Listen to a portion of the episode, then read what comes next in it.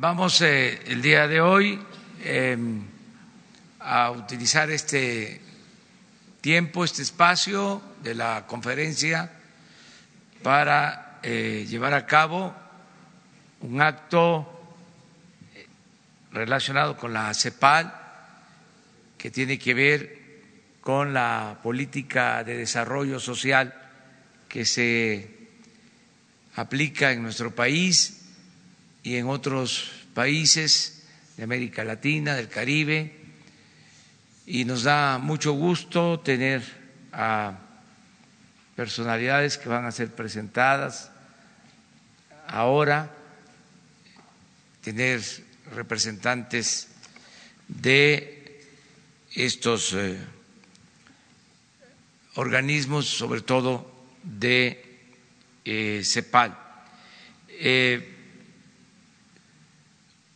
pedirles que luego de terminada la conferencia, la ceremonia, eh, este acto, podamos con los medios de información llevar a cabo en la segunda parte la sesión de preguntas y respuestas, teniendo de invitados a personajes eh, tan importantes, eh, mujeres y hombres de esta organización, para que también eh, sean testigos de cómo se garantiza en nuestro país, en México, el derecho a la información.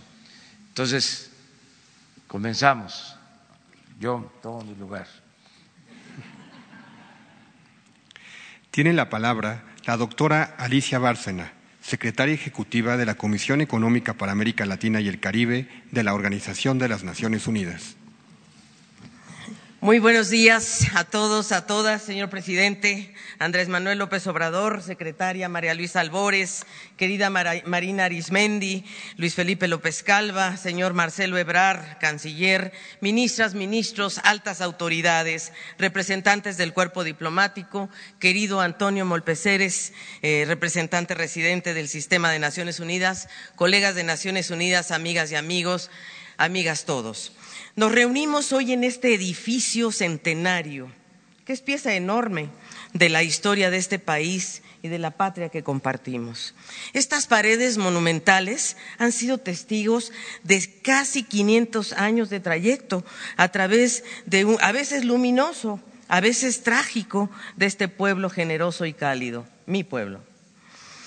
Gracias, señor presidente, por abrirnos las puertas esta historia viva de México, porque en este majestuoso Palacio Nacional nos damos cita para compartir entre 28 naciones de América Latina y el Caribe que vienen a escuchar la voluntad transformadora de este tiempo mexicano y la nueva relevancia que México está dando a la política de bienestar con programas integrales que convierten a las personas en sujetos de derecho que son participativos, integrales, progresivos, que alcanzan a 23 millones de personas, como nos dijo ayer nuestra querida secretaria. Agradezco a su pueblo, al Gobierno de México, por el trabajo vertido por esta Secretaría y su equipo en la organización de esta tercera conferencia regional de desarrollo social que hacemos en conjunto con el PNUD, que aquí nos acompaña. México toma la presidencia, señor presidente, por dos años más y yo quiero agradecerle a Marina Arismendi porque hizo dos años de un gran liderazgo eh, el Uruguay bajo, bajo la coordinación de Marina. Quiero extender nuestra gratitud a todas las delegaciones que viajaron largamente y quiero en verdad reconocer sobre todo a las del Caribe porque les cuesta mucho llegar en medio de tanto huracán. Esa es la verdad. Eh, digo, no es por nada, ¿verdad? 28 países han dicho hoy presente, una muestra emocionante de la pertinencia y voluntad colectiva por acelerar el paso hacia el logro del bienestar social universal y igualitario. Porque hay una urgencia, hay urgencia de sacar a 184 millones de latinoamericanos y caribeños de la pobreza y de la desigualdad. Y todos los que estamos aquí estamos buscando, señor presidente, una nueva generación de políticas sociales que sea más transversal, que sea más universal, que sea garante de derechos y que además se funde en un principio que compartimos y que le hemos escuchado a usted varias veces, por el bien de todos, primero los pobres. Amigos y amigas, México cambió con voluntad humanista que empeña creatividad, búsquedas originales y que no se limita a repetir ni y que se atreve porque entiende que la pobreza y la desigualdad no es un problema de aritmética, porque por el bien de todos, primero los pobres, tenemos que reconocer la dura realidad de nuestra región, porque en nuestra región la pobreza tiene cara de niño, tiene cara de mujer, de joven, de pueblo indígena, de trabajadores. Entonces, por el bien de todos, primero ellos. En un país multicultural como este, como usted lo ha puesto en alto, la lista siempre es abundante de prioridades, es cierto, pero hay que poner primero a los pueblos indígenas y el reconocimiento del derecho a la, su autodeterminación, a la preservación de sus territorios, de sus saberes, de su cultura, su biodiversidad.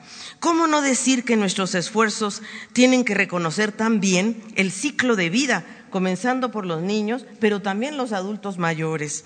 ¿Cómo no, subrayar con la misma urgencia las necesidades de nuestros jóvenes, que han sido un hilo conductor de sus programas, señor presidente? Y ahí yo felicito a Luisa María Alcalde por la implementación de Jóvenes Construyendo Futuro. Estamos convencidos, y su gobierno ha dado testimonio concreto de ello, que la igualdad, que situar a la igualdad en el centro, implica una ruptura con el paradigma económico que ha prevalecido en las últimas décadas. Y hay que romper con una herencia de cinco años, de cinco siglos, perdón, de privilegios. Y este cambio tiene una sincronía con una acumulación de demandas que lleva a recomponer el mapa político. Seamos claros, hablar de igualdad implica difundir a lo ancho y a lo largo de la estructura productiva y las plenas oportunidades laborales y el acceso universal a la protección social. Ustedes lo han dicho, el empleo con derechos es la llave maestra para superar la desigualdad. Una nueva generación de políticas sociales que ustedes han puesto en marcha ha dicho que se requiere la transversalización de las acciones. Ayer analizábamos los 12 programas que ustedes han puesto en marcha y que trascienden fronteras y territorios y que realmente hoy alcanzan a todos.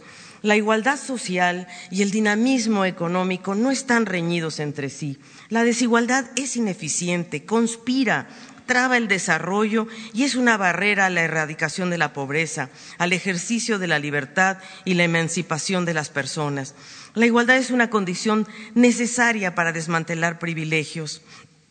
Lo que pasa es que los indicadores en nuestra región, la verdad es que no son muy auspiciosos se, logró disminuir la desigualdad y la pobreza entre 2002 y 2015 a un ritmo muy importante, gracias a políticas laborales y sociales progresistas, ¿verdad, Marina? Y, y Brasil así lo demuestra también. Y, sin embargo, desde el 2015 esto se detuvo, esto se estancó. Y por lo tanto, hoy en el 2017 estamos ante el 30% de las personas en situación de pobreza y 10% en, en pobreza extrema. O sea, 62 millones de personas en pobreza extrema. Esa es nuestra tarea por delante. Amigos y amigas, el que ha caminado los pueblos conoce la huella social del modelo neoliberal en términos de vulneración de derechos, persistencia de pobreza y desigualdad. Por eso es tan importante acercar las acciones al territorio e invertir en mujeres, en jóvenes, en pueblos indígenas, sin abandonar, por cierto, a las personas con discapacidad ni a los adultos mayores. Pero por otra parte, también es necesario y se vuelve más evidente, porque nuestros pueblos lo entienden muy bien, los necesarios vínculos entre las políticas ambientales y las sociales. La evidencia es contundente. Basta observar la ocurrencia de desastres y el cambio climático que ha ocurrido en los países del Caribe, Bahamas, prácticamente destruido recientemente. Por eso decimos con convicción el Caribe primero. Son nuestros hermanos menores y los que más apoyo necesitan en la región. Presidente, sé que la dimensión ambiental y ecológica no le es ajena. Valoramos que en ella se encuentra el impulso que ha dado usted a programas como Sembrando Vida, Lo vemos como un corredor forestal urgente para proteger el trópico, para proteger a nuestras selvas y regenerar esa fantástica diversidad del sureste mexicano. Programas que ahora están alcanzando a Centroamérica también. Y por cierto, actuar sobre la huella social y ambiental demanda un fortalecimiento del multilateralismo. Y esto, señor presidente, lo dijo el propio canciller la semana pasada en Nueva York, un multilateralismo eficaz, como el que estamos tratando de aplicar gracias a usted y a los países de Centroamérica en el Plan de Desarrollo Integral para Salvador, Guatemala, Honduras y México, con la convicción de que la consolidación de sociedades más justas, igualitarias y sostenibles es un imperativo para que la migración sea una opción y no una obligación. Pero necesitamos cambiar la conversación. Necesitamos combatir el enojo, el desencanto, la vulnerabilidad de los jóvenes ante la seducción del delito, la ilegalidad y la migración. Necesitamos apoyar la igualdad de género. Esto requiere un mejor Estado. Se trata de traer a la política de vuelta, que responda a los desafíos de la continuidad y la ruptura. De ahí la importancia de recolocar el desarrollo de otra manera, desde la periferia, con rebelión contra el pensamiento céntrico. Señor presidente, el esfuerzo por construir el bienestar, por apuntalar el desarrollo social, es un esfuerzo que tiene rostros concretos, personas. Y la historia nos lo ha demostrado tantas veces, cómo reconocer la potencia transformadora de algunas personas que han sabido ser los rostros del cambio. Permítanme ilustrar con una breve historia muy breve historia. Y es que hace 166 años, un hombre sencillo, con marcados rasgos indígenas, tributo de su estirpe zapoteca, desembarcaba penosamente de un buque mercante en el puerto de Acapulco. Su estado era penoso. Durante las últimas semanas de su periplo había sobrevivido gracias a la generosidad de los marineros, conmovidos por la dignidad de este pobre pasajero. Al llegar a Acapulco, nuestro viajero llega al cuartel general de la rebelión que intentaba terminar con el gobierno de Santana, el que a estas alturas ya había perdido la mitad del territorio. Sucio y en harapos, se presentó con el coronel Diego Álvarez y le dijo, sabiendo que aquí se pelea por la libertad, he venido a ver en qué puedo ser útil. Diego Álvarez le presentó a su padre, cacique de Guerrero, que al escucharlo le dijo, ¿este indio de mediana edad sabe leer y escribir? Dijo, sí. Entonces lo utilizó en la Secretaría del Movimiento. Varios días después llegó una carta dirigida al licenciado Benito Juárez. Y entonces aquí dijo el señor este, Diego Álvarez al secretario vestido del calzón de manta, oiga, ¿es usted licenciado? Sí, señor. ¿No fue acaso usted el gobernador de Oaxaca? Sí, señor. ¿Y por qué no me lo había dicho? exclamó Álvarez, sofocado de vergüenza. ¿Para qué? ¿Qué tiene de particular? respondió con transparencia este hombre excepcional. Este Juárez, el mismo que aprendió el castellano en su adolescencia, el que fue el primer abogado titulado en su estado y luego gobernador, el que en 1858 sería el primer presidente indígena de América Latina y el mejor mandatario que registre la historia de la patria. Modestia, austeridad, coherencia, convicción y voluntad son esos atributos de Juárez que imprimió el carácter de la República que ayudó a parir. Esta es la casa, señor presidente, que hoy usted nos abre generosamente, porque fue la casa de este coloso de la historia. Y en estos pasillos, hombres y mujeres de esta estatura han imaginado caminos a una sociedad de progreso. Y ahí está Juárez, cuando entramos, recordándonos que en nuestro origen, en nuestra semilla, no está inscrito el destino de la miseria y la desigualdad, que podemos, que podemos cambiar el presente, que podemos cambiar el futuro. Y eso es a lo que yo los convoco. Muchas gracias.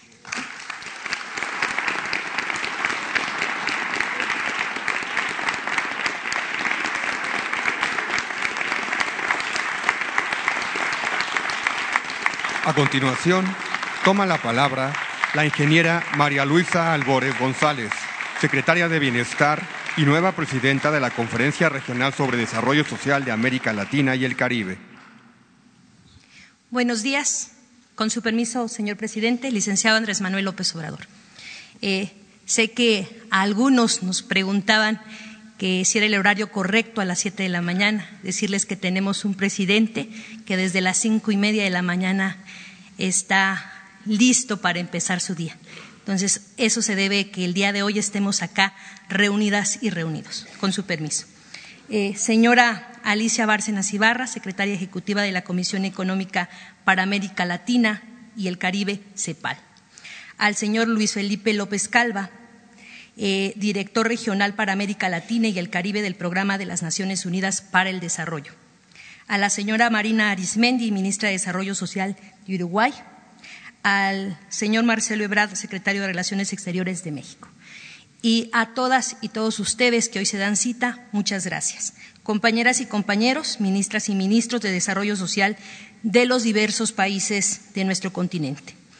El día de hoy inauguramos formalmente la tercera reunión de la mesa directiva de la Conferencia Regional sobre el Desarrollo de América Latina y el Caribe. Queremos que estos días nos sirvan para conocernos y reconocernos en las experiencias de América Latina para construir países más justos, fronteras más humanas, que permitan a sus habitantes tener una vida digna, una vida, una vida buena.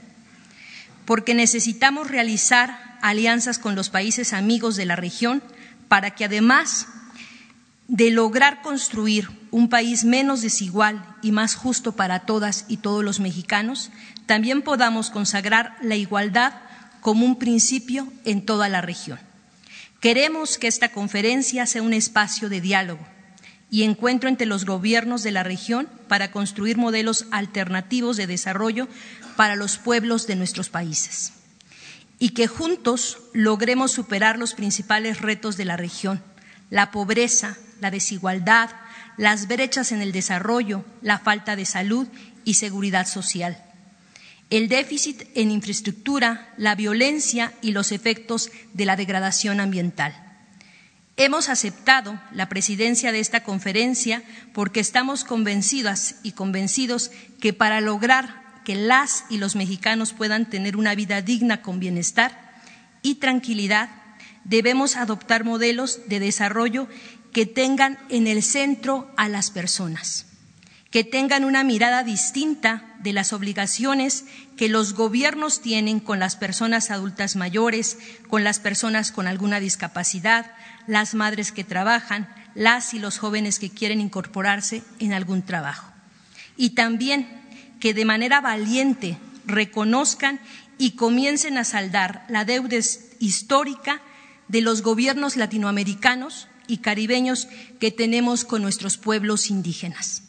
La región necesita que el reclamo de justicia social se escuche en la región de América Latina y el Caribe, que los gobiernos latinoamericanos construyan estados de bienestar y dejen atrás las políticas que agotaron nuestras economías y marginaron a los más vulnerables y degradaron a nuestro medio ambiente.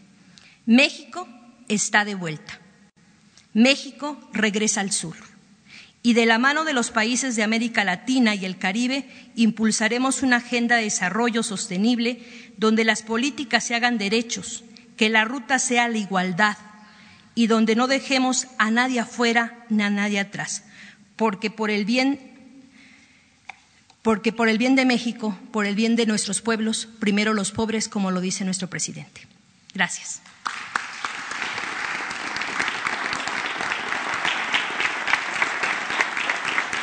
Ahora escuchemos a la señora Mariana Arismendi Dubinsky, ministra de Desarrollo Rural de la República Oriental del Uruguay.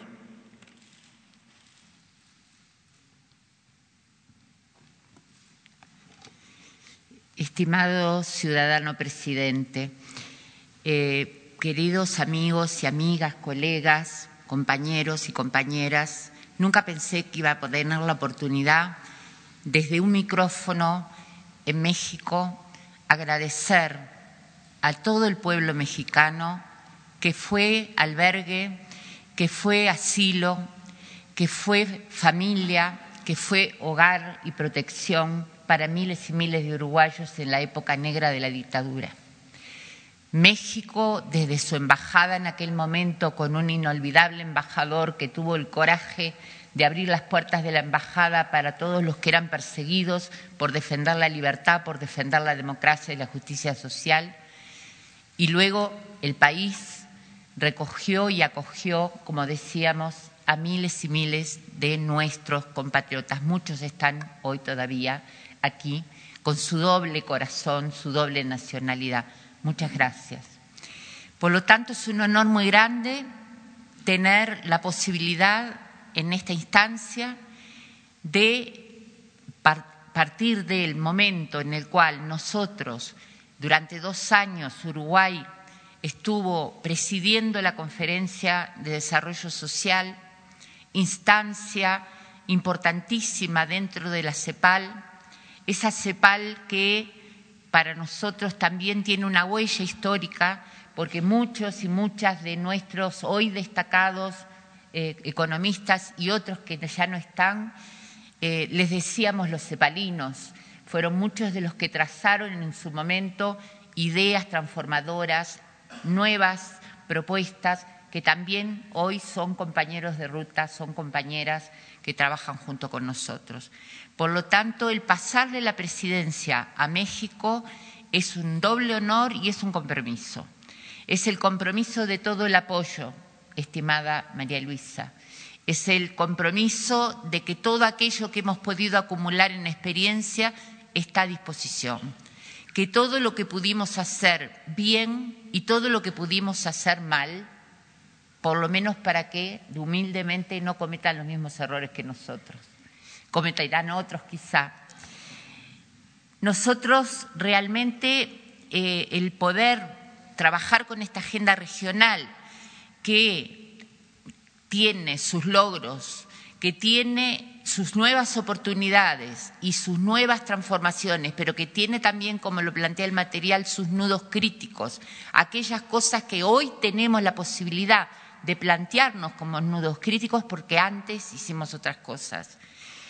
Yo quiero contarles, yo estoy aquí como presidenta de la conferencia, pronto expresidenta de la conferencia, pero en realidad eh, también no dejo de ser de, de lado mi condición de uruguaya y mi condición de ministra de Desarrollo Social. Y en el año 2005 empezamos un camino Empezamos un camino en ese momento con lo que nosotros llamamos el primer gobierno y ese primer gobierno fue a su vez para nosotros como Ministerio de Desarrollo Social el nacimiento del Ministerio de Desarrollo Social. Fue parte de la transformación del Estado, de ese Estado y de ese gobierno que necesitaba cambiar la mirada, necesitaba cambiar el objeto y el sujeto de sus acciones y para eso nace el Ministerio de Desarrollo Social.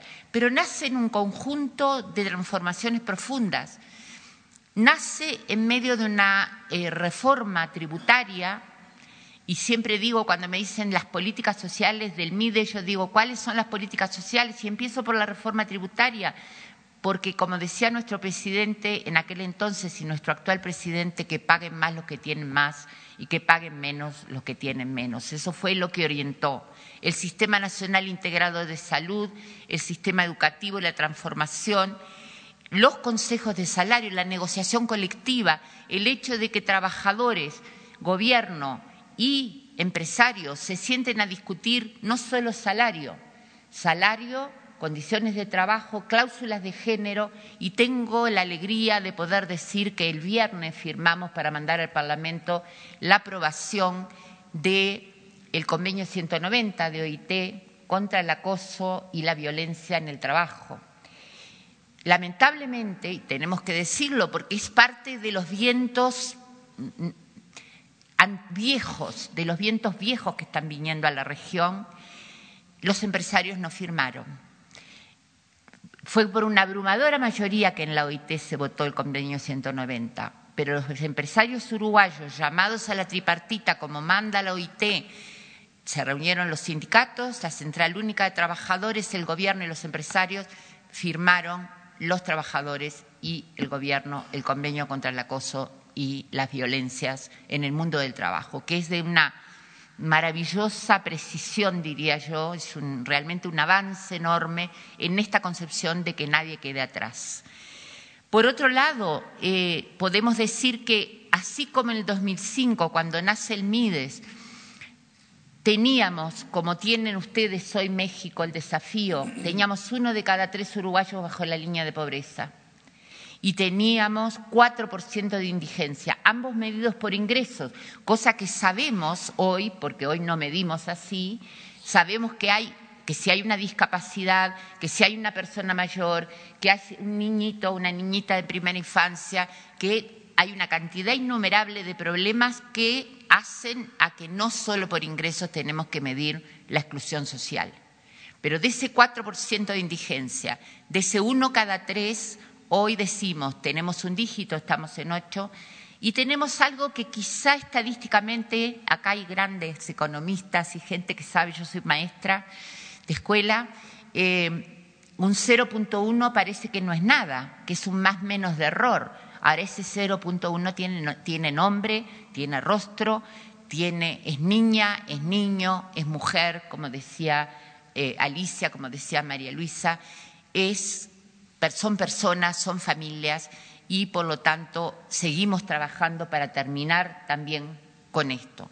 Pero como pudimos y se puede pasar de esa concepción que CEPAL también define, lo define de una manera estupenda, de la cultura de privilegio, aquella que nos decía que la torta tenía que crecer y que cuando creciera las migajas que cayeran al borde del mantel, a lo mejor algún pobre podría atraparlo, porque en el fondo era eso lo que nos decían, el poder resolver un plato de comida por lo menos una vez por día para cada uno y cada una de los uruguayos y las uruguayas, es la transformación que hicimos en este tiempo. Y porque pusimos el plato de comida sobre la mesa, hoy podemos plantearnos medidas mucho más transformadoras como puede ser el Sistema Nacional Integrado de Cuidados. Lo planteamos no porque esté de moda, lo planteamos no porque hayamos reconocido que es excelente reconocer que el trabajo no remunerado de las mujeres y la incapacidad de las mujeres para el mundo del trabajo, del estudio,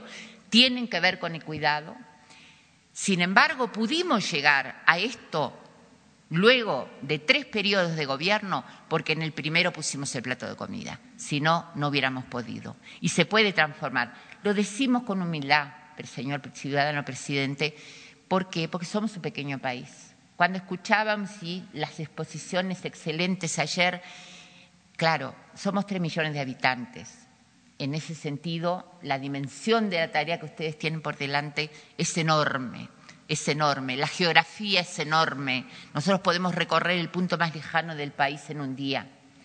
Pero lo que queremos decir es que cuando hay una decisión política, cuando hay convicción, cuando hay compromiso con la justicia social, se puede transformar de fondo y va a haber muchos que no van a estar contentos. Eso es verdad. Por lo tanto, nos ponemos a disposición, ponemos eh, nuestras capacidades, nuestra cooperación, las investigaciones que hemos ido haciendo, porque pueden ser parte de una investigación comparada con los demás países que integramos la conferencia, y seguiremos peleando por esto que CEPAL define también cuando dice universalismo sensible a las diferencias. En nuestro lema como MIDES, que atravesó todos estos años, es todos los derechos para todas las personas. Pero yo quiero decir, Alicia traía a Benito Juárez. Y no es por casualidad que yo anoche pensando decía, ¿qué puedo decir al final? ¿Qué mejor que las palabras de nuestro prócer José Artigas? de los libertadores, del que soñó una patria para todas las familias, para todas las personas, del que murió en el exilio abandonado por la derrota. La derrota, como decía él mismo, de los malos extranjeros y peores americanos. Y Artigas decía que los más infelices sean los más privilegiados. Por eso estamos acá y por eso estamos a las órdenes. Muchas gracias.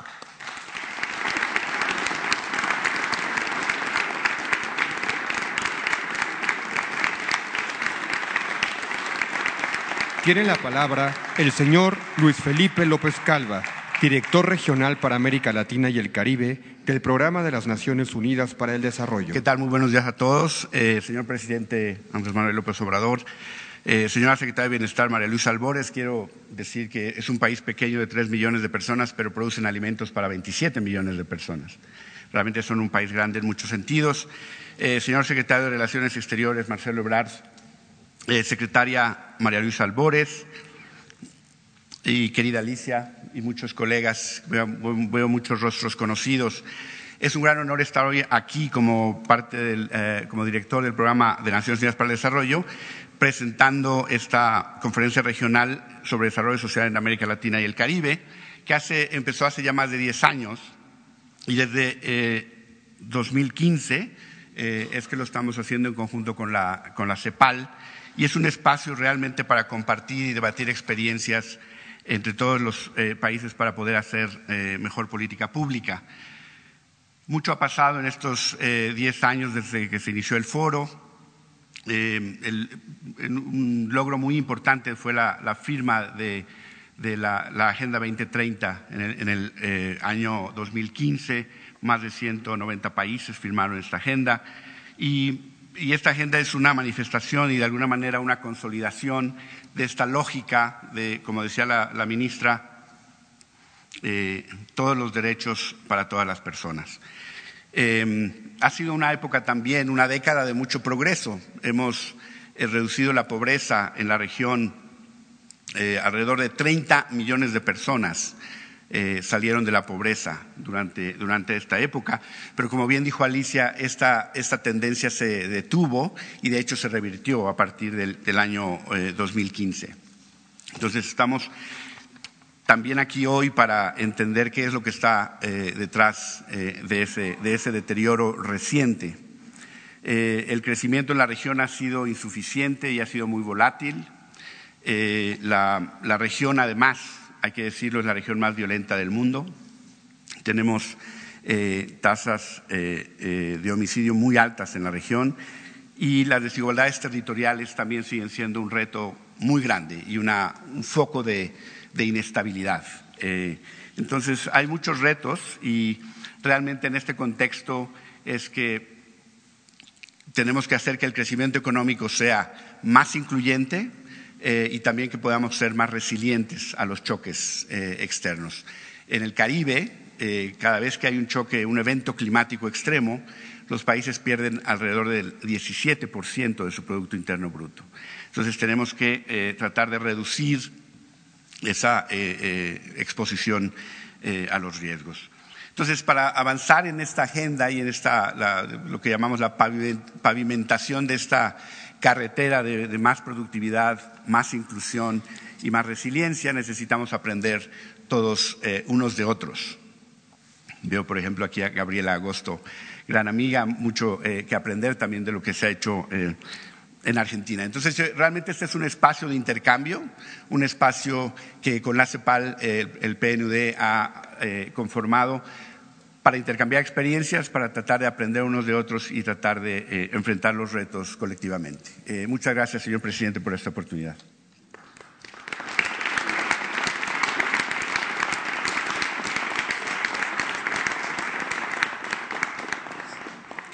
A continuación, hace uso de la palabra el licenciado Marcelo Ebrard Casaubón, secretario de Relaciones Exteriores. Con su permiso, señor presidente, muy distinguidas, distinguidos integrantes el día de hoy de nuestro presidium, a todas y a todos muy distinguidas, distinguidos invitados. Eh, muy brevemente decir que me sumo, me adhiero por completo a lo que, a lo que ya expuesto. ¿Qué es lo que nos uh, une el día de hoy? ¿Qué nos congrega? México les quiere dar la bienvenida México, como ha propuesto el presidente López Obrador, está viendo al sur, quiere ser parte activa, resuelta, comprometida de las causas de América Latina y el Caribe. Recién, la semana pasada, tuvimos el honor de que nos hayan encomendado a partir de enero del 2020 la presidencia pro tempore de la Comunidad de Estados Latinoamericanos y Caribeños Y nos congrega el día de hoy, además de eso, que es muy relevante para México, y por eso estamos muy complacidos de recibirles, eh, nos, nos congrega la voluntad de avanzar hacia la igualdad de nuestras sociedades, de poner en el centro de nuestras reflexiones y ocupaciones la igualdad. Y como aquí ya se dijo, de rebelarnos contra lo que hemos venido escuchando hace muchos años, que no se puede, que es muy difícil, que es peligroso, que se puede retrasar el desarrollo si se toman medidas de carácter social, si aumentan los salarios va a haber inflación, que lo que hay que hacer es esperar que después de que haya largos periodos de crecimiento tal vez se pueda aspirar a tener una sociedad más igualitaria. Incluso en algunos ámbitos, con ese predominio o ese predominio del pensamiento conservador durante muchos años, se dejó de hablar de igualdad. Casi era una palabra proscrita, porque no tenía sentido, se decía. Era inalcanzable. Entonces, lo primero que hay que hacer cuando se quiere combatir algo es hacerlo inalcanzable para persuadir y convencer de que no es posible. Entonces, el día de hoy les damos la más cordial bienvenida a México, a este que es el Palacio Nacional, como aquí ya se explicó, y se quiere manifestar con esto, ya lo hará el propio presidente de la República, quien mejor que él para hacerlo, eh, se quiere manifestar que estamos en una rebelión, estamos en un planteamiento en el que la igualdad es el centro de nuestras ocupaciones y preocupaciones. Y para culminar diría, estaba escuchando la muy interesante intervención de Marina. Sí, Uruguay es un país que tiene una población pequeña, pero demostró algo que tiene un gran impacto, que es, se puede crecer y se debe crecer distribuyendo lo que demostró Uruguay, porque le ha ido muy bien en su economía, es que lo que nos dijeron durante 30 años es falso. Por eso es muy relevante. Es uno de los países a los que mejor les ha ido en América Latina y si lo comparamos con México les fue muchísimo mejor en crecimiento económico. ¿Por qué? Por lo que aquí ya se dijo, porque se puso la igualdad en el centro de la estrategia de desarrollo. Y esa idea es la que nos permite decir, pues sí, estamos pensando distinto, y para muestra un botón, Uruguay ya lo demostró. Y aquí está toda América Latina y el Caribe porque queremos también hacerlo. Muchas gracias por estar aquí y bienvenidas, bienvenidos.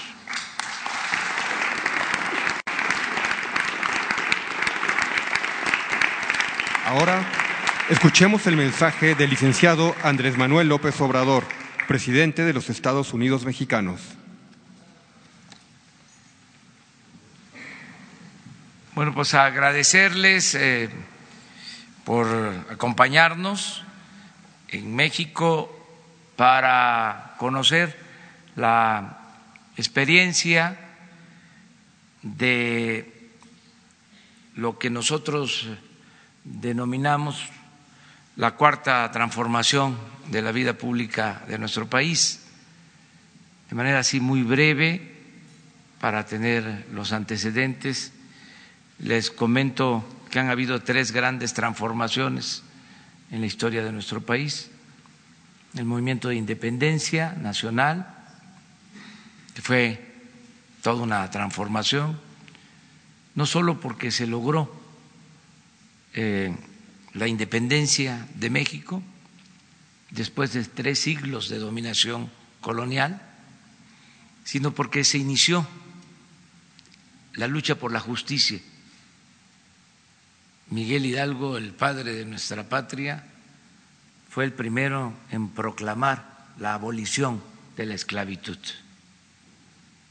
Y eh, otro cura rebelde, extraordinario, José María Morelos, también independentista, dictó un documento que es como una constitución de política social, un documento que se conoce como los sentimientos de la nación. Y de manera muy sencilla eh, nos invitó a llevar a cabo cambios en favor de la igualdad. Él cuando dictó estos sentimientos, eh, le dijo a quien estaba escribiendo, un abogado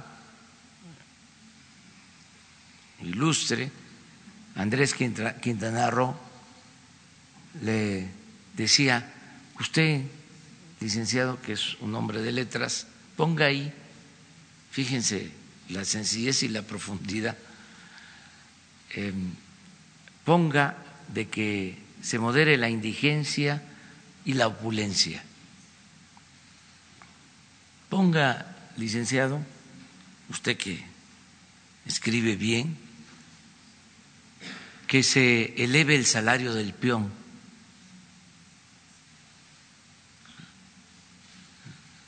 Es este una frase, es un tratado de política laboral, que se eleve el salario del peón. Está difícil que un economista, un politólogo, un sociólogo, un filósofo pueda acuñar así, en una frase, todo lo que significa la justicia en lo laboral. Le seguía diciendo que se eduque al hijo del campesino y al hijo del barretero, que trabajaba de peón en las minas, se le llamaba barretero, como al hijo del más rico hacendado. Y le dictaba que haya tribunales que protejan al débil de los abusos que comete el fuerte. Eso era Morelos. Eh, esa fue una transformación importantísima la que se logró. La segunda fue la que encabezó, como aquí se dijo, el mejor presidente que ha habido en la historia de nuestro país, un indígena zapoteco, Benito Juárez García, que enfrentó a los que en ese entonces no querían los cambios, a los conservadores, que cuando ya eh, estaban derrotados, política, militar y moralmente, se atrevieron a ir al extranjero a traer a un príncipe, a una emperatriz, para que nos dominara. Y Juárez y los liberales, que eran hombres de ideales, de principios, pero además eh, perseverantes, resistieron y se logró eh, vencer al ejército en ese entonces más poderoso del mundo, al ejército francés.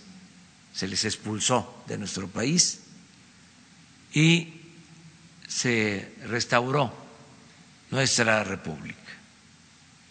La tercera transformación fue la revolución de 1910, la primera revolución social del mundo, con dirigentes extraordinarios, como el apóstol de la democracia, Francisco y Madero, y como dirigentes sociales, como los hermanos Flores Magón, precursores de la revolución, como el dirigente campesino, leal, Emiliano Zapata, y el dirigente de eh, el norte,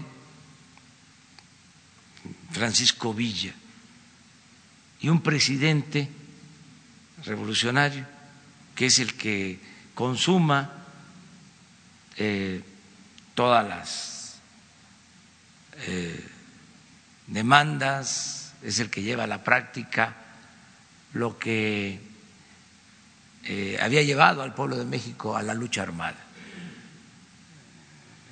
Que le entrega la tierra a los campesinos, el que mejora las condiciones de los trabajadores, el que impulsa la educación pública y el que rescata el petróleo que Porfirio Díaz un dictador que se mantuvo 34 años en la presidencia, le había entregado a extranjeros.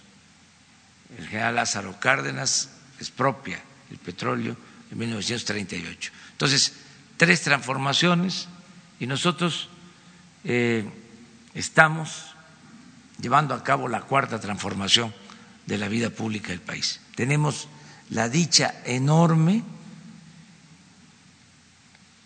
algo que es como una bendición, de que se presentaron las circunstancias para llevar a cabo esta transformación sin violencia, de manera pacífica. Pero no por ser una transformación pacífica va a quedarse en la superficie por encima. Esta es una transformación igual de profunda como lo fue la independencia, la reforma y la revolución. Porque nos hemos propuesto arrancar de raíz al régimen corrupto de injusticias y de privilegios. Nosotros eh, hemos llegado a la conclusión de que nada ha dañado más a México que la corrupción política, la deshonestidad de los gobernantes.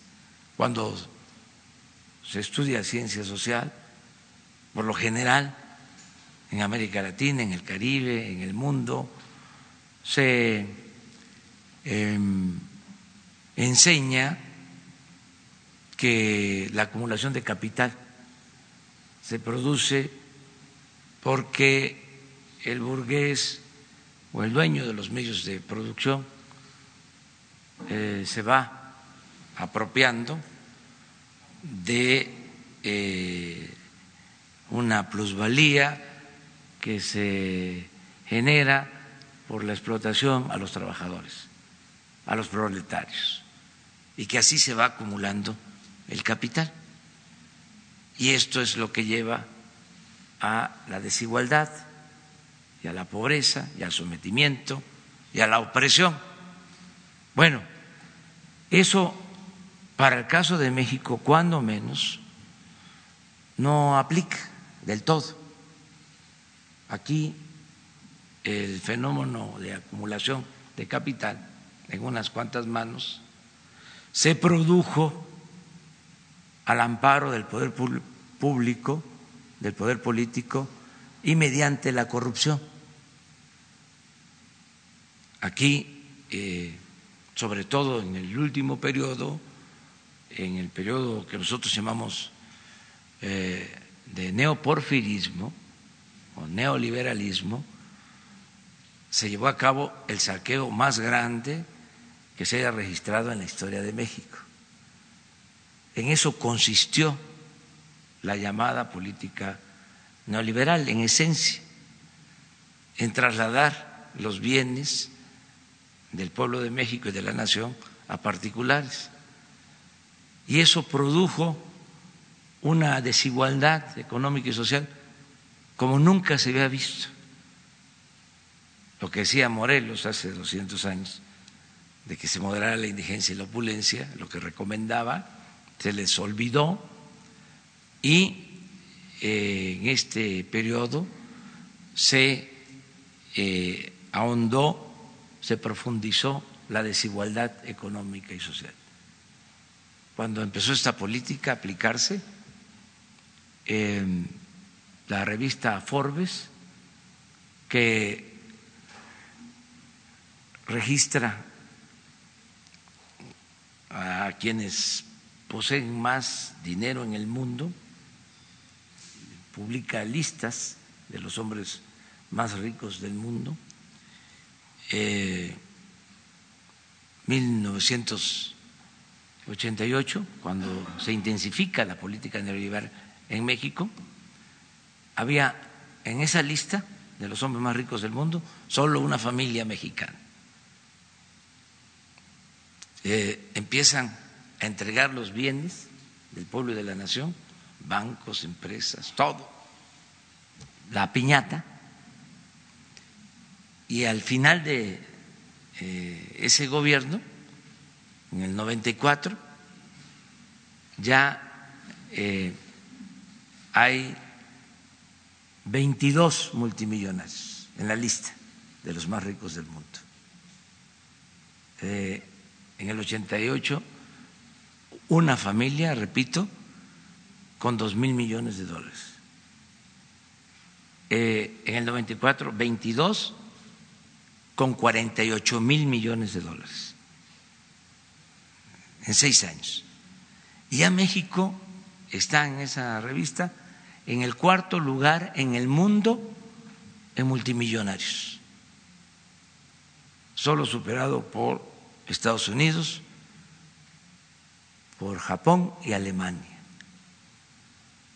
Y al mismo tiempo, con cifras oficiales del Banco Mundial y del Fondo Monetario Internacional, que impulsaron mucho esta política, eh, se amplía la brecha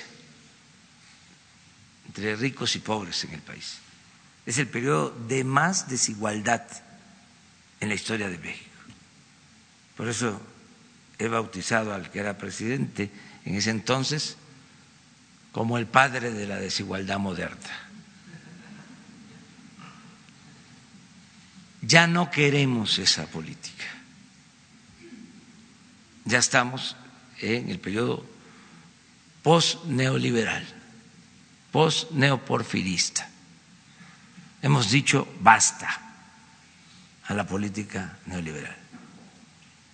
Y estamos llevando a la práctica una política nueva, porque también como aquí se mencionó, eh, después de todos los sofismas, de toda la retacería de enunciados que impusieron como parapeto para saquear a México y a otros países, después de todo esto, eh, se pensaba de que era como un destino manifiesto el tener que aplicar la política neoliberal, que no había de otra yo recuerdo que estábamos en la oposición y siempre nos decían, sí, sí, sí, sí, sí, está muy bien el diagnóstico.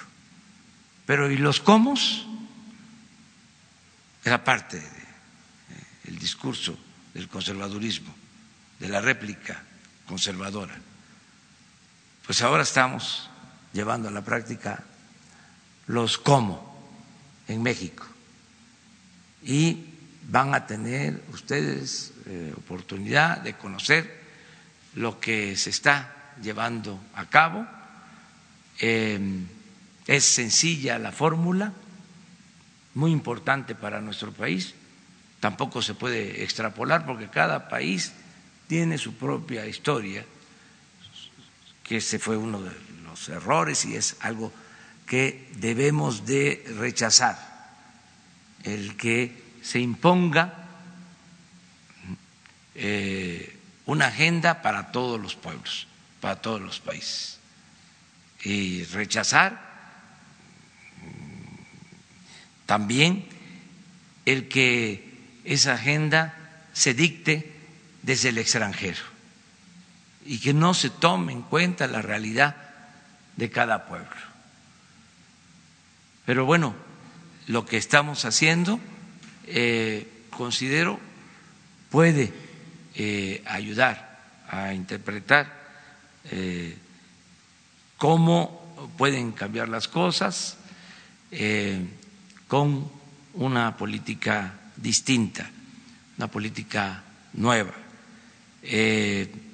nosotros, de acuerdo a nuestra realidad, estamos aplicando una política que consiste en desterrar la corrupción.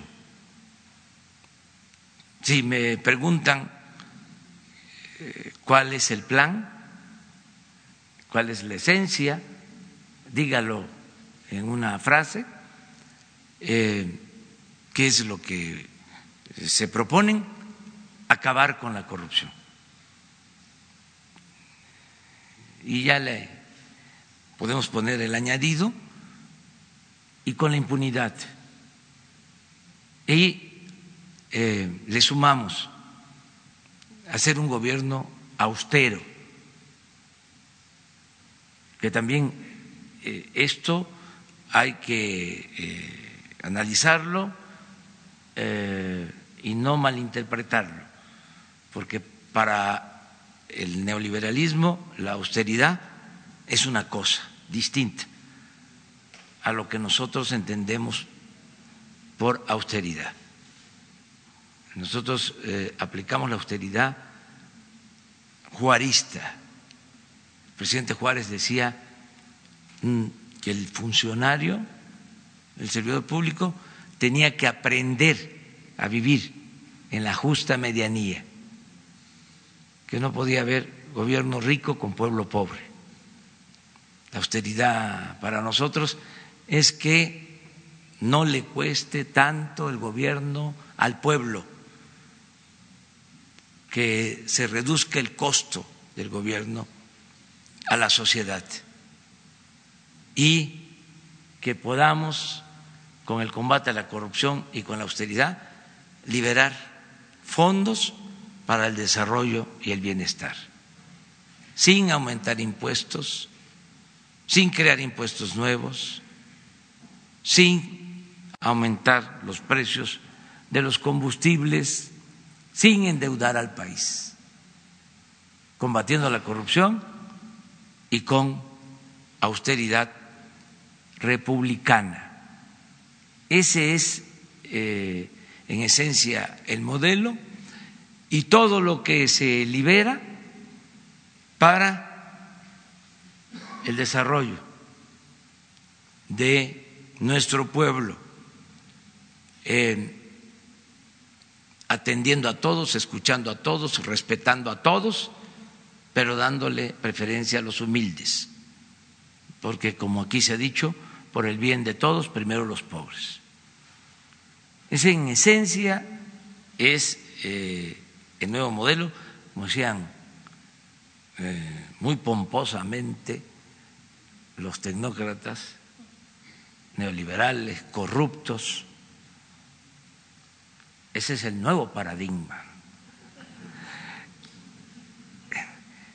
Ya no es la misma política pública, eh, ya es completamente algo nuevo lo que estamos llevando a cabo y nos llena de orgullo.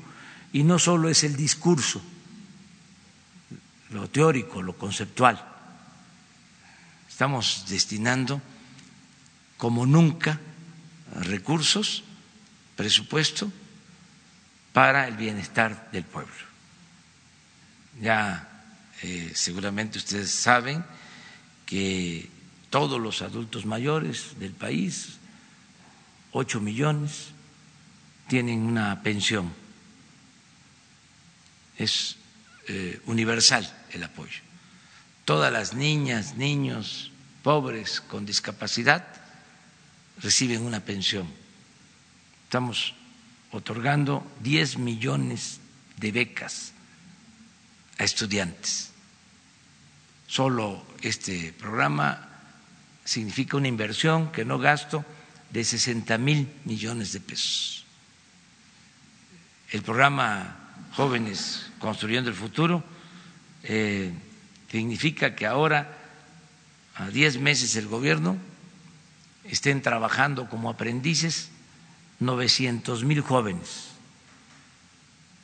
que antes eh, solo se les etiquetaba, se les llamaba de manera despectiva ninis, que ni estudian ni trabajan.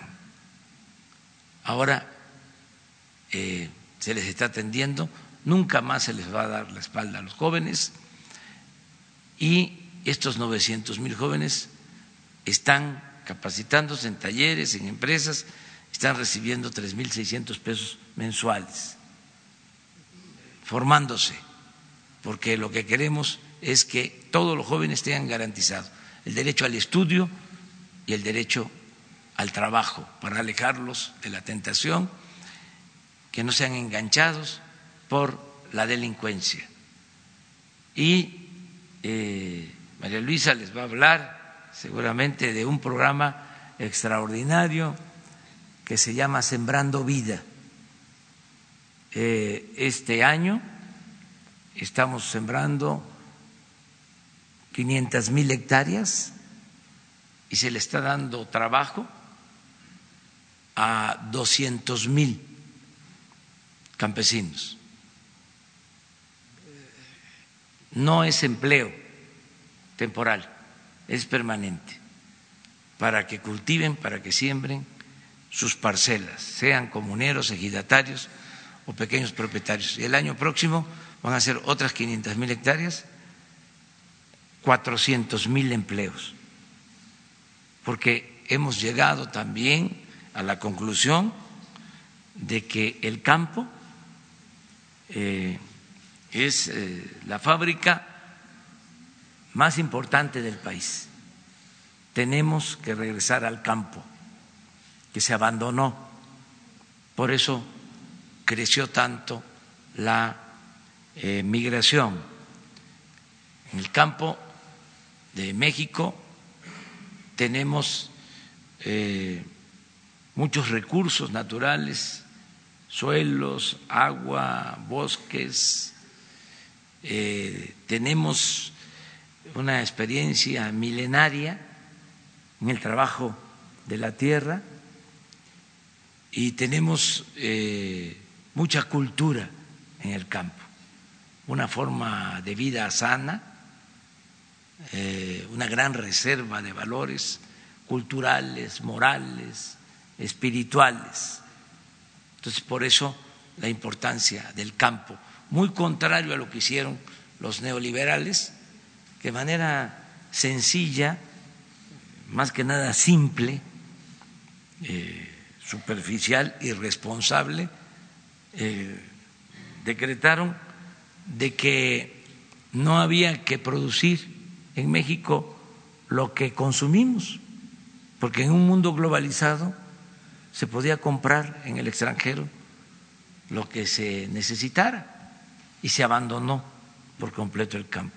Y eso produjo problemas sociales, desintegración en las familias, bueno, el fenómeno migratorio, esta eh, contradicción, paradoja de que estamos ahora eh, recibiendo apoyo de los migrantes mexicanos, de nuestros paisanos, que son como nuestros héroes vivientes, porque nos envían calculamos que este año las remesas van a llegar a 35 mil millones de dólares. Es la fuente de ingresos más importante del país. Pero al mismo tiempo, ese fenómeno migratorio nos produjo mucha descomposición social. Y eh, entre otras causas, esto fue lo que nos eh, alentó mucho la inseguridad y la violencia en el país. Entonces, no queremos ya seguir con ese eh, modelo. En la época del neoliberalismo se decía que había que capacitar a los campesinos para que se fueran de jardineros o como iba a crecer mucho la población adulta en Estados Unidos, que se prepararan para que fuesen a atender a los adultos mayores en Estados Unidos. Nosotros no queremos eso. Nosotros queremos que el mexicano eh, pueda trabajar y pueda ser feliz donde nació, donde están sus familiares, donde están sus costumbres, donde están sus culturas. Y lo vamos a lograr y, como aquí se dijo, la migración va a ser opcional, no forzada. El que se quiera ir, que se vaya por gusto, no por necesidad. Por eso estamos regresando al campo, impulsando actividades productivas. Yo tengo el sueño que quiero convertir en realidad de que pronto, muy pronto, no tengan los mexicanos que ir por necesidad a trabajar a Estados Unidos que eh, todos puedan trabajar, tener buenos ingresos y bienestar en el país, en nuestra patria. Nos da mucho gusto contar con la presencia de ustedes en este encuentro. Van a estar varios días. Esta es la casa de todas y de todos ustedes. Bienvenidos. Muchas gracias.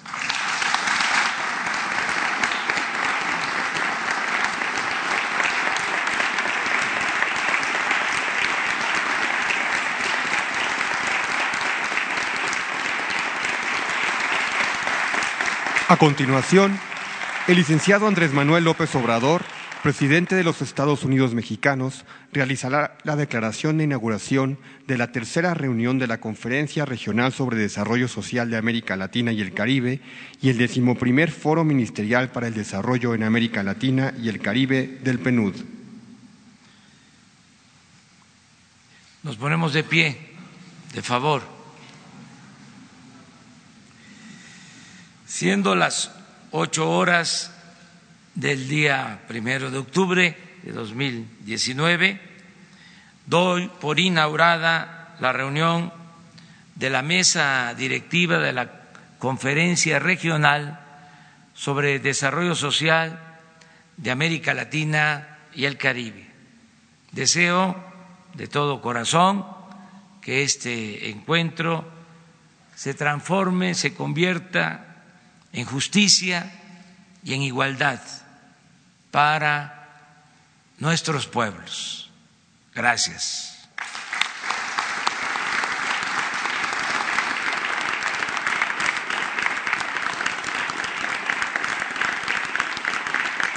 De esta manera, damos por finalizada la primera parte de este acto. Los invitamos a permanecer en sus lugares para continuar con la conferencia de prensa. Buenos días.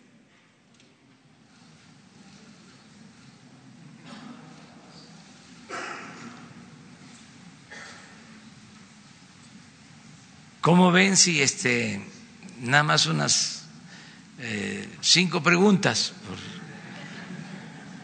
Y mañana damos, ayer fueron como hora y media, nos pasamos. Entonces, ahora este, cinco preguntas. Sí. Eh, gracias, presidente, eh, señores ministros. Arturo Páramo, Grupo Imagen. Eh, presidente, dos preguntas. Eh, publicamos hoy entrevistas con los aspirantes a dirigir la Universidad Nacional Autónoma de México. Están en el proceso de renovación de la rectoría.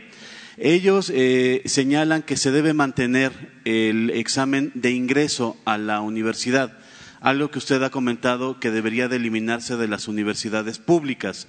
Eh, me gustaría saber su eh, opinión al respecto. Ellos obviamente tienen su postura cada uno de cómo asumirían la rectoría, pero coinciden en que se debe de mantener ese filtro del examen de ingreso a la universidad.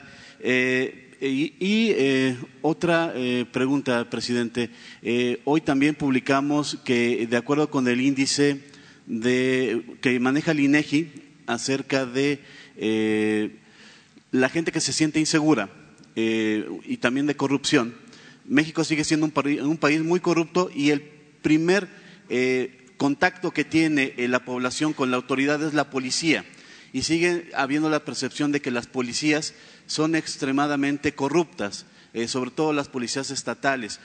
si nos pudiera también hacer un comentario acerca de para cuándo podríamos tener ya una percepción distinta de la población hacia las policías, que es el primer contacto que tiene con el Estado. Bueno, acerca de lo primero, lo ideal es que todos los que quieran ingresar a la universidad puedan hacerlo y que se supriman los exámenes de admisión, que se garantice el derecho a la educación. La educación no es un privilegio, es un derecho del pueblo. Y en el periodo neoliberal, precisamente, se utilizó como pretexto el que los jóvenes no pasaban el examen de admisión y se les rechazaba. Eso fue eh, una constante. Y no es cierto, fue una mentira. No es que no pasaran el examen de admisión, es que no había espacios, porque no había presupuesto en las universidades, porque el propósito era poner la educación al mercado, como si fuese una mercancía, privatizar la educación. ¿Qué sucedió? Pues que se dejó de invertir en educación pública, se hacían los exámenes hasta en la UNAM, si solicitaban su ingreso.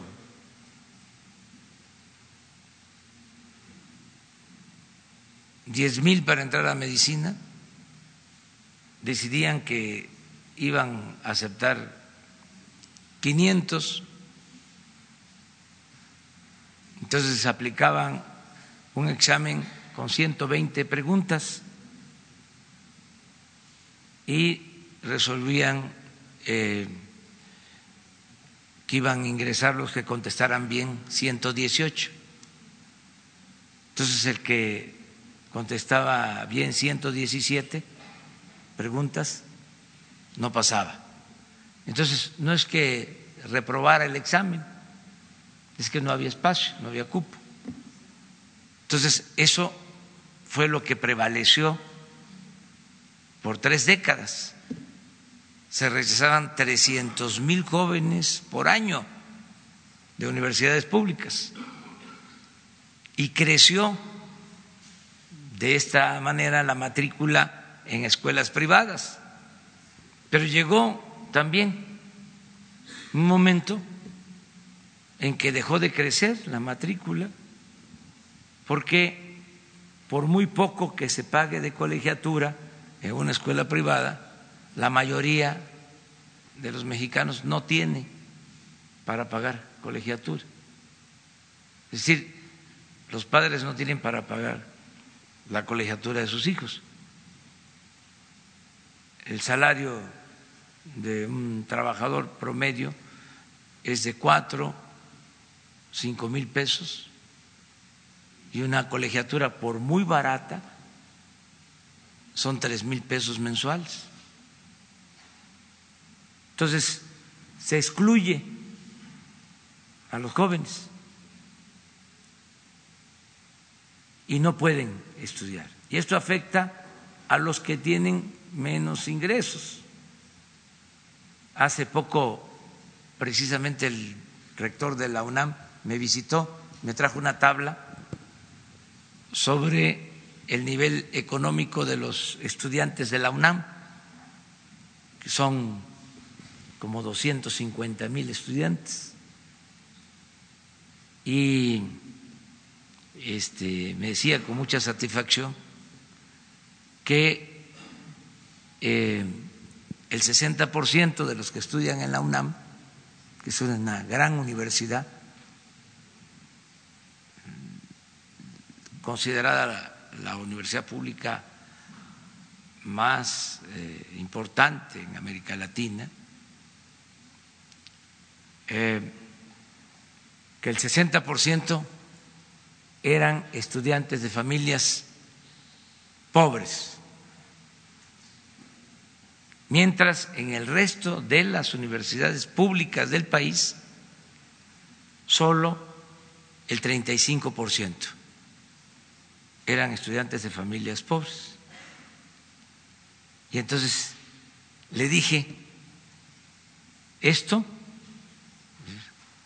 eh, es posible porque se mantiene el pase automático, porque la UNAM tiene escuelas de nivel medio superior y el que estudia en esas escuelas tiene entrada eh, automática a la UNAM, no tiene que presentar el examen. Entonces, yo sí estoy a favor de que se abran los espacios. Engañaron también mucho con lo de la excelencia.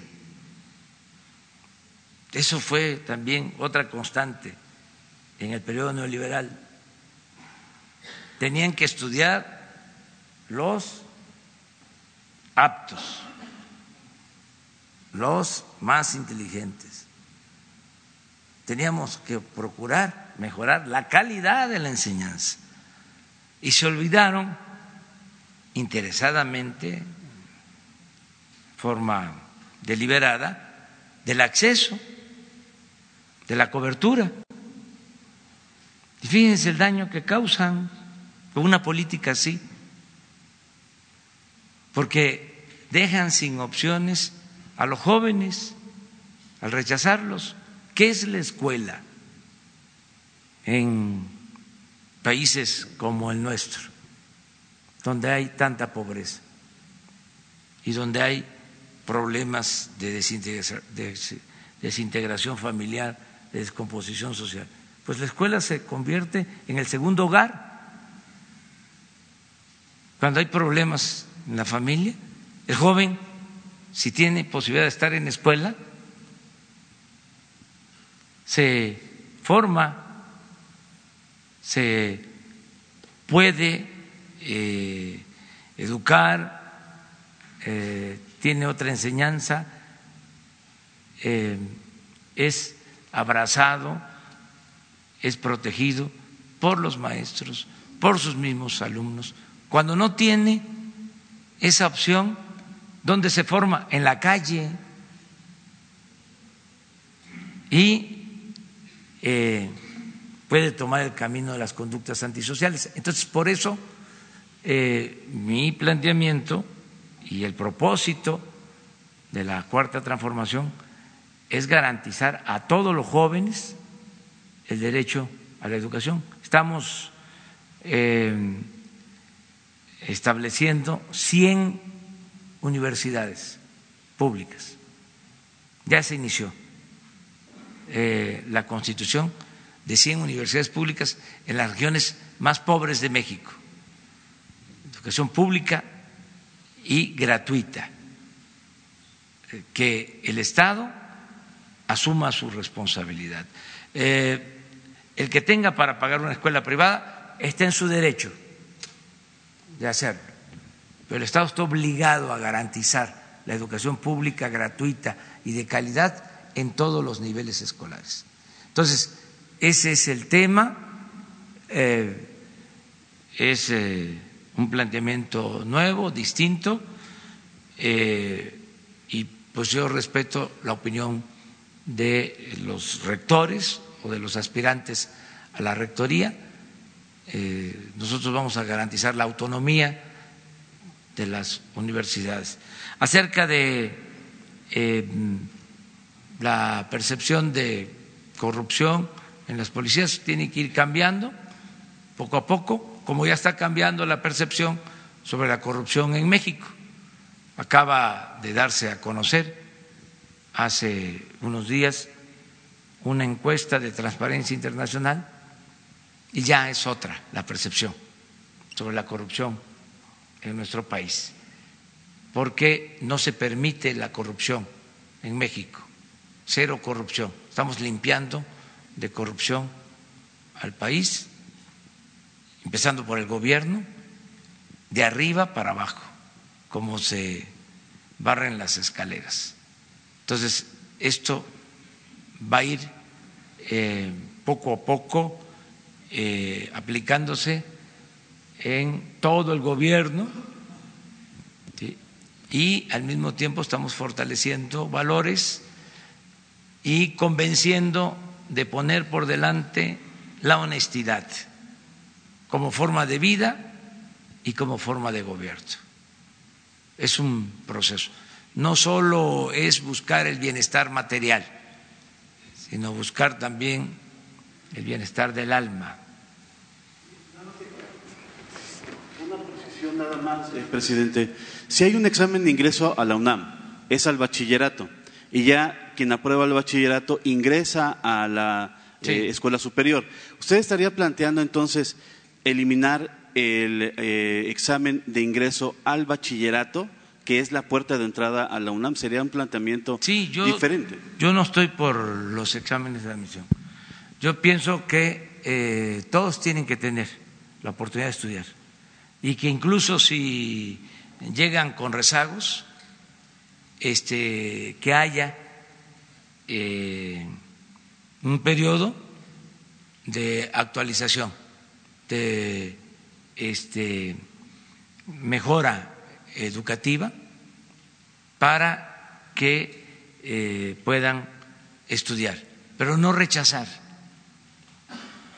No estoy por esa política de rechazo. Es mil veces mejor tener a un joven estudiando que tenerlos en la calle. Adelante usted. Sí. Soy ministro, secretario privado de Políticas Nacionales de la Presidencia de Nicaragua. Usted tiene una estrategia clara y yo diría genial para lograr la igualdad y aumentar la capacidad productiva del país al mismo tiempo, con énfasis en la juventud basado en valores. Quisiera preguntar acerca de dos grupos históricamente excluidos, los indígenas y las mujeres. Dentro de esta estrategia hay programas para las necesidades específicas particulares de estos dos grupos históricamente excluidos, señor presidente? Sí, mire, todos los programas de bienestar, esto lo van a constatar en el tiempo que estén eh, trabajando, haciendo reflexiones, análisis en las mesas de este Congreso. En todos los programas, lo primero son los pobres eh, eh, le pongo un ejemplo. Eh, la pensión para personas con discapacidad o capacidades diferentes es en beneficio de un millón de personas, es un millón de beneficiarios, de 0 a 29, a 29 años eh, pero en el caso de la población indígena, eh, es a todos, de todas hasta 64 años. ¿Por qué hasta 64? Porque a partir de 65 ya tienen la pensión de adultos mayores. También ahí hay una diferencia. Eh, para todos es a partir de los 68 años. Para adultos mayores indígenas a partir de los 65. O sea, eh, todo eh, el apoyo va primero a las comunidades indígenas. Otro dato que es importante. Hoy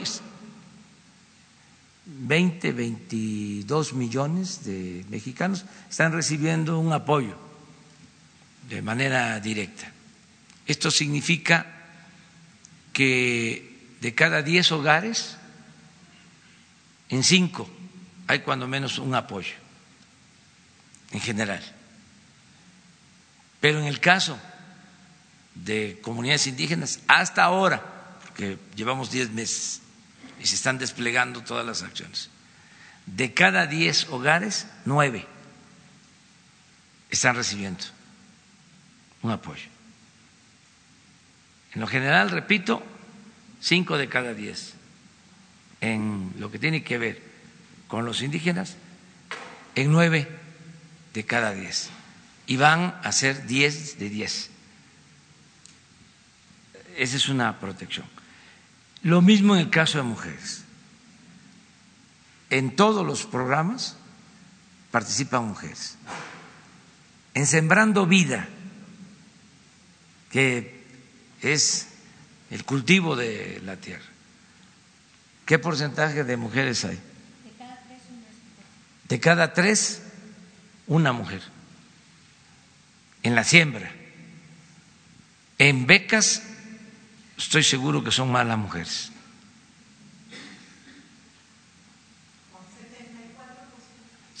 Cuatro por ciento. Y en jóvenes también. Entonces, em, sí procuramos que se atienda a los más pobres y eh, hay una política también de apoyo a mujeres. Vamos a, precisamente mujeres, vamos a dar la palabra a una mujer. Allá. Muy buenos días. Sí, sí, ¿qué tal? Muy buenos días, señor presidente. Soy Cintia Alvarado de Portal Revolución Chiapas. Eh, la cultura del agua, el acceso al agua como un eje transversal, un eje importantísimo en el desarrollo y en el acceso al desarrollo y también en, el, en, que los pueblos pues se, se dejen de esa pobreza. El problema del agua en, Chiapas, en la cuestión de la cuenca del Suchiate y del Soconusco, hablando con Colegio de Ingenieros Agrónomos y Ecosur, me dicen que no hay protección de la cuenca. Hay problemas de captación en la zona alta por deforestación, eh, no hay un programa de retensores de agua, no hay disminución de basura ni contaminantes. Eh, los que tomamos el agua en el área urbana, en el área agrícola, en el área industrial, no hay una cultura real, no hay una sola planta de tratamiento en la zona del Suchiate, en la zona del Soconusco. Eh, no se le está protegiendo a la cuenca, no hay una medición real del acuífero. Me dicen que en el 2013 prohibieron perforar para sacar agua para riego porque faltaba la medición. Con agua prohibió el, uso de, la perforación para tomar agua para riego desde entonces. Sin embargo, no ha habido un nuevo estudio para calificar cuánta agua tenemos en el subsuelo. El Instituto Geológico Mexicano es el único que puede llevar a cabo ese trabajo, pero con agua hasta el momento no lo promueve.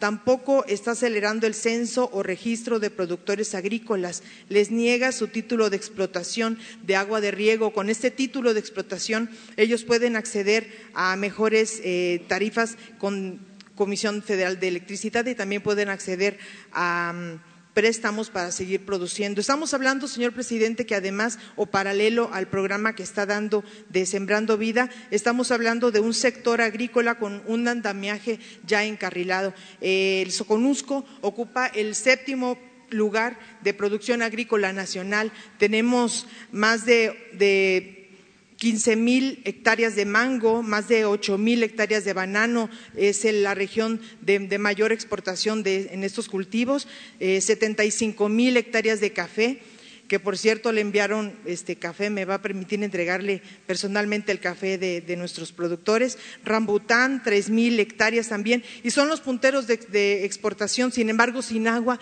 no se puede. Estos productores, en el país hay 171 mil productores que están fuera del censo, que no tienen su título para poder tener acceso a la explotación del agua. De esta manera se requiere también mayor inversión. Eh, en, esa zona hay, eh, de la zona alta hay mucha agua, pero no se retiene. La zona industrial y, de la ciudad mm, se contamina y todo se tira a los ríos. Todo llega a los manglares. En el Suchiate, los manglares, los esteros son primer lugar de los, huevecillos de, camarón, es donde ahí se produce el camarón, sin embargo, se necesita desasolvar y esa zona no se ha desasolvado. Se sufrió con el stand un grave asolvamiento con Bárbara, estos eh, grandes huracanes dejaron asolvados más de tres mil hectáreas que ya no son productivas porque se necesitan desasolvar. La zona de dragado de Puerto Chiapas también es un asunto muy importante que le hacen un llamado los productores agrícolas, el Colegio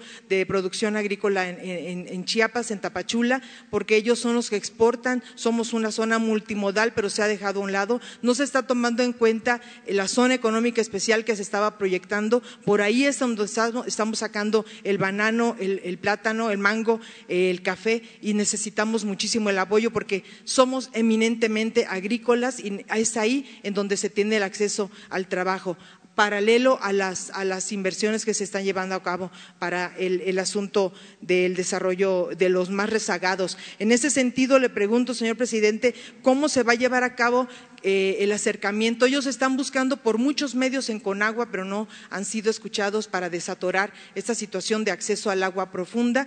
Están solicitando que llegue también gente de relaciones exteriores porque tenemos aguas internacionales que compartimos con Guatemala y hay por ahí unas situaciones que se tienen que tratar con relaciones exteriores. Ellos solicitan que se reúnan, por favor, los especialistas de Conagua, pero gente que tome decisiones y gente que esté enterada de lo que está pasando. Gente que sea sensible a los, a los productores agrícolas que sí son quienes nos dan trabajo, que son quienes hacen esa área más productiva. Muchísimas gracias. Muy bien.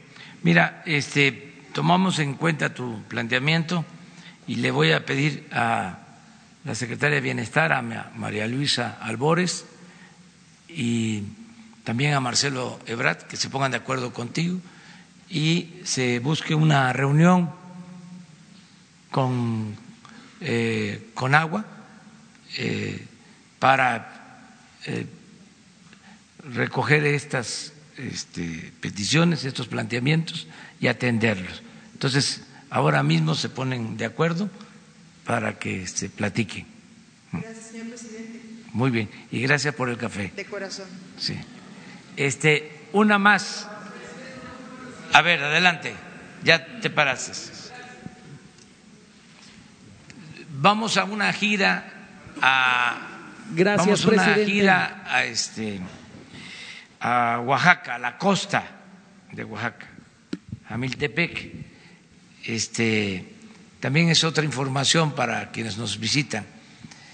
Ya no hay eh, aviones ni helicópteros para trasladar a los funcionarios públicos. Ya no hay avión presidencial.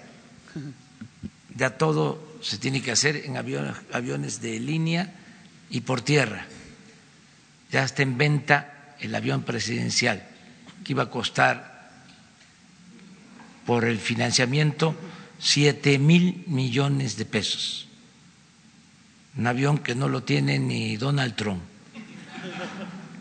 Entonces, y se están vendiendo eh, 73 aviones y helicópteros, porque se había llegado al extremo de utilizar los aviones para ir de compras y los helicópteros para ir a jugar golf. Y todo eso ya se termina. Era eh, lo que decía sobre cómo entendemos nosotros lo de austeridad. Este es un, un ejemplo. Entonces, como eh, tengo que estar puntual en el aeropuerto porque si no, no, no llego. Lo van a dejar. Sí. Gracias, presidente. Muy buenos días. Rodolfo Ortiz, de Grupo 7 Comunicación, del Estado de Hidalgo. Eh, traemos una investigación. En el año 2009, en el sexenio de Felipe Calderón, se crean los centros de atención para estudiantes con discapacidad. Estos centros de atención tienen una matrícula aproximada de 24 mil a 25 mil alumnos. Presidente, ¿usted sabía que la Secretaría de Educación Pública ordenó en estos planteles que se llevara a cabo un, un, recorte masivo de su personal docente? Esto estaría afectando a un aproximado de 24 mil alumnos. En el último año del sexenio de Enrique Peña Nieto, en el presupuesto les dieron el 0.012% de lo que recibía educación pública, una miseria. 2019 se recorta todavía la mitad, el 0.0048%. Para el 2020 y con la nueva reforma educativa, estos centros que atienden a jóvenes con discapacidad ya ni siquiera están contemplados. ¿Qué va a suceder con estos centros? ¿Dónde se les atendería a los jóvenes? Esto va a causar revuelo. Son más de 25 mil alumnos en todo el país. Eso en la primera parte. En la segunda parte, en el estado de Hidalgo, y esta es una pregunta muy, ah, pues no personal, pero sí también periodística, señor presidente.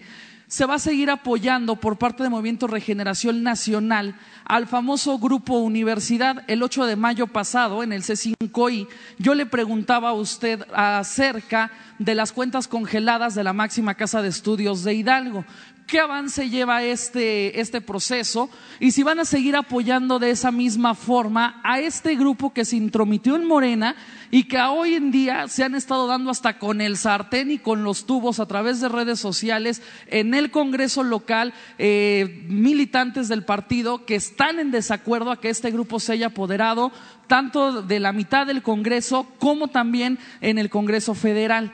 Pero bueno, adelante, presidente, muchas gracias. No este, se va a dejar de apoyar ningún programa eh, y si tiene que ver con personas con discapacidad es prioritario. Vamos a pedir información sobre este programa en particular y estoy seguro que la Secretaría de Educación Pública lo va a mantener.